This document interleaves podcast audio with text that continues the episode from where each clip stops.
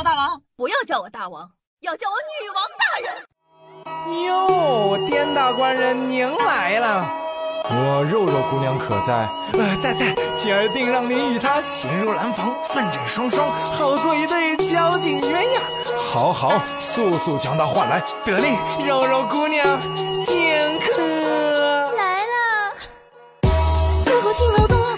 各位手机前听众朋友们，大家好，欢迎收听今天的女王又要，我是传说中在深山修炼千年、包治百病的板蓝根，谢谢夏春瑶啊。那大家都知道，在公众场合排气呢，其实是一件特别尴尬的事情，尤其呢是好看的女孩子，越好看越尴尬。但有时候就是忍不住，对吧？遇到这种情况，你们会怎么办呢？日本的大小姐们呢，会聘一个人假装屁是他放的，而不是自个放的。屁妇比丘尼就是日本江户时期的一种职业。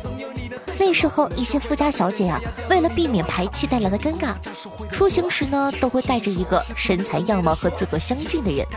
这个人的主要任务呢，是在小姐排气的一瞬间，大声喊道：“啊，斯密马塞，屁是我放的，替小姐背锅。”当然啊，只要看是哪个仆人喊出来的，自然呢就知道是谁家主人排的气，颇有此地无银三百两的感觉。那个，我想问一下，他们的工作量都饱和吗？富家小姐每天有多少气要排啊？哎，等一下，如果这个气真的是比丘尼放的呢？如果比丘尼自个喊自个，那么小姐岂不成了匹夫了？我只是一个文人来体验这的人文。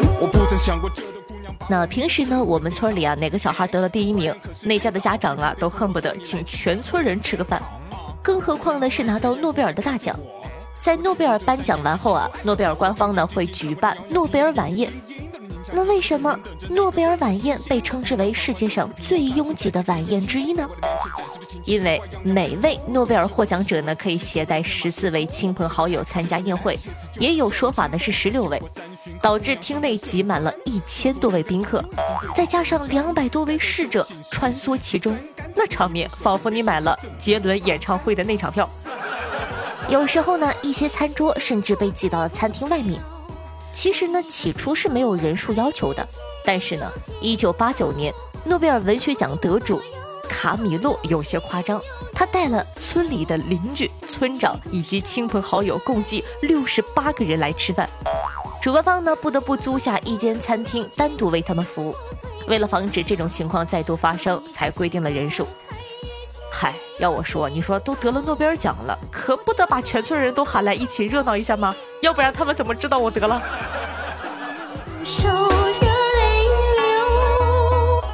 今天的口味呢有点重呃！刚刚呢说完了排气，接下来呢再跟大家探讨一下可爱的屎壳郎。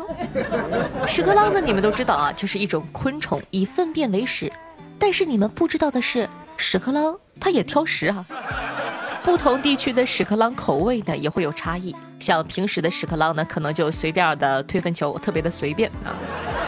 但是澳大利亚的屎壳郎更偏爱袋鼠、考拉等等的本土动物。对牛羊等外来动物的粪便呢，常常视而不见。从中可以看出啊，一方水土不仅养一方人，还养一方的屎壳郎。那屎壳郎很奇葩，这个羊头赖雨也很奇葩。雌性的亚洲羊头赖鱼，如果被不喜欢的雄性求偶，它们呢会找一个地方躲起来，一段时间后呢，摇身一变，变为了雄鱼。并去找之前追求自个的雄鱼决斗，打败雄鱼后呢，再找海域内的雌鱼进行交配。话说呀，这个鱼真的做到了，你行你上啊，我上就我上。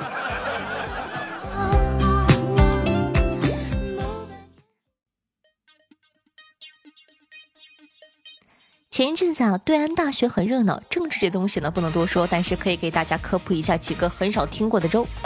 首先，乔治亚州。在选举期间有多达十六张选票。说起乔治亚州啊，不知道大家还记不记得一八年发生在该州的一个名场面？一个黑人少年呢，因为不做作业，老爸威胁要打九幺幺报警，儿子当场就笑了：“你逗小孩呢？打呗，警察会抓我才怪呢。”结果警察真的来了，然后呢，给他戴上手铐，给带走了。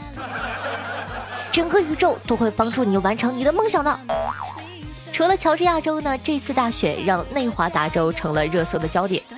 说几个关于内华达州境内米洛斯帝国的冷知识。米洛斯帝国呢，成立于1970年，被美国国土包围在内华达州的沙漠地带。全国呀，最早人口只有四个。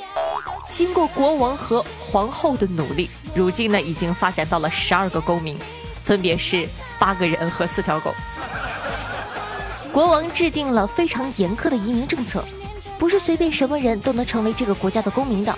而且呢，需要签证才可以走进米罗斯帝国境内，否则呢会被他或者家人驱逐出境。游客来访呢需要提前预约，并且不能携带灯泡、鲶鱼、洋葱和海象等等。讲真的，就算我要带海象，我咋进去呀？背着吗？还是骑着？除此之外呢，二零零零年举办了第一届微型国家奥运会，参赛者呢只有国王一个人，有自己的邮票和货币。货币呢叫做瓦洛拉，三个瓦洛拉约等于一管曲奇面团。国王呢还成立了太空开发署，最近的一个太空项目呢是四十个彩色气球，运载一个家庭摄影机航拍国家全景图。不过呢，气球很不幸的挂到了树枝上，任务呢也以失败告了终。这个国家呢，简单的来说就是一个农家乐。我刚才录节目的时候啊，我妈听到了。就说呀，如果我跟我弟早点结婚生娃，我们家比一个国家的人口都多。哎，花式催婚又 get 到了一个。的想法，每天念着他的名字那江湖上呢，一直有一个传言，说是劳斯莱斯里啊有一个雨伞，价值十万元，但实际上呢是以讹传讹，标配版本呢只要六千元左右，这个价格呢还是挺合适的。兄弟们在吗？拼起来吧！每人六元，一千个人即可成团。我富裕一点，我出一千，你出劳斯莱斯。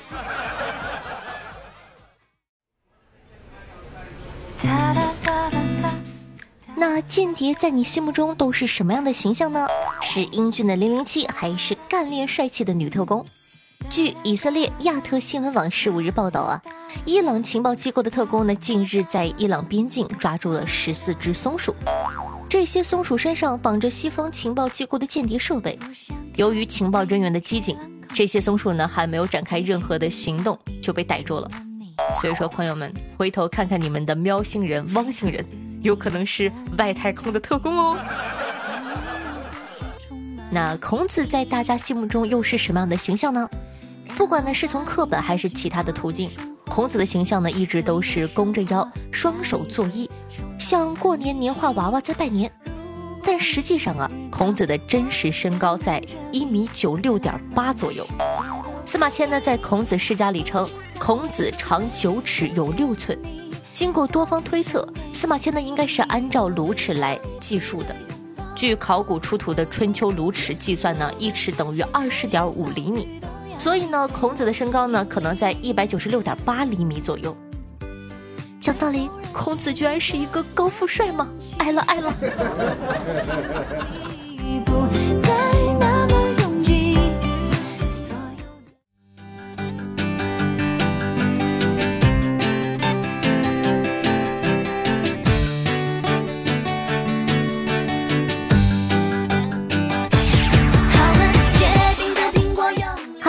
回来，您正在收听到的是《女王又要》，我是凯的夏夏夏春瑶。俗话说得好，万水千山总是情，给个大 call 行不行？洒满人间都是爱，转发评论搞一块。那还是希望大家可以多多支持一下，在收听咱们节目的同时呢，评论、转发、打 call，还有什么完播率？完播率很重要。什么叫做完播率呢？就是希望你把这一档节目听到最后一个音。你看一下咱们的女王排名，都从三十七掉到了四十一了。是的，不是四十，已经四十一了。你们的心不会痛吗？作为深爱女王的小妖精们，你们不感觉很过分吗？所以说，还是希望大家可以多多的支持一下，好不好？记得做任务哦。那感谢一下凯的青阳阁，风风星月下，我是咩咩叫的拆拆呀，浅笑星月下，温柔伴星河。小菠萝新歌，嫁给我一百个理由，彼岸成活轻松一点点和姚妍妍啊，这俩字还不认识。对上期女王也要辛苦的干喽，大家辛苦啦。听众朋友皮皮横说道：“本来想听夏夏的，改名叫做夏夏日进斗金，但是喜马提示我的名字违规。那么进斗金是谁？”听众朋友试念说到：“听夏夏很久了，一直都没有评论过，感觉夏的声音很亲切。有一个小小的建议，夏夏是不是可以虚拟一个萌或者蠢的他来当个捧哏，感觉更接地气，像小小夏就挺可爱的呀。”最后希望女王要越办越好。呃，其实呢，这个提议呢比较需要这个对话形式的内容多一点点。但是其实你看，大家都知道这是一档脱口秀节目嘛，我自己逼逼可能会多一点。不过会考虑的哟，谢谢建议。听众朋友，段子手夏无情说道：“大家好，我是你们的老朋友夏春瑶，你们可以叫我夏春瑶，或者直接叫我春瑶。熟悉我的大哥见了都叫做我要。”哎你想要，我偏不给。好了，说点正经的吧。为什么我取名字叫做春瑶呢？因为我不仅春天摇、夏天摇、秋天摇、冬天我都想摇。每晚八点来我的直播间，我们一起摇吧。现在我们的小耳朵都这么的热情了吗？都开始给主播写自我介绍了，还不仅春天摇、夏天摇、秋天冬天都想摇。我腰挺好啊。听众朋友温柔般星河说道：“还记得我之前呢用的是小度音箱听的，回家要做的第一件事情就是小度小度播放女王有药，请大家把你们的什么小爱呀、小雅呀都带起来哦，还有天猫精灵。”听众朋友夏春摇不动，你看只有一个我摇不动啊。说道：“用了四年呢才注册喜马拉雅账号的我，不到半年就找到了打 call 按钮，我好棒啊！听众朋友，隔壁的你赵哥说道：“所以说今天一大堆跟脚有关的新闻和段子，这是在暗示老粉们不要忘了大脚下这个经典外号吗？生日会说好的抽奖亲笔脚照呢？呸！你脚才大，你全家脚都大。嗯，幼稚鬼。若爱是但求开心，我问。要不要求其伤心？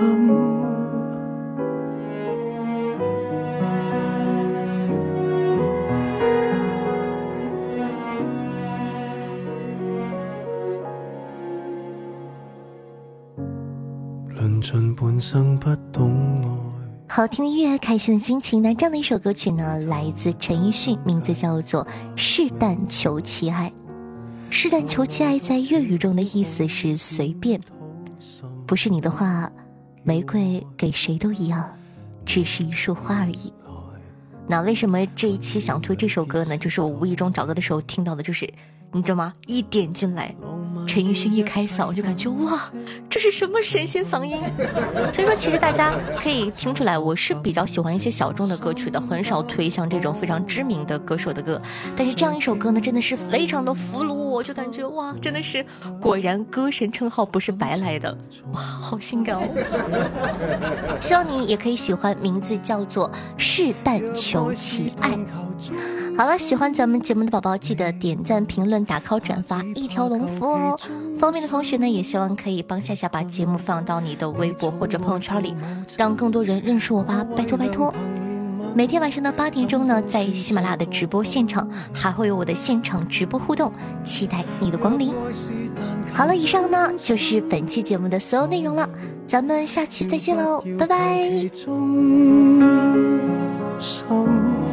纵双方理念多相同，却不相容，莫论配衬。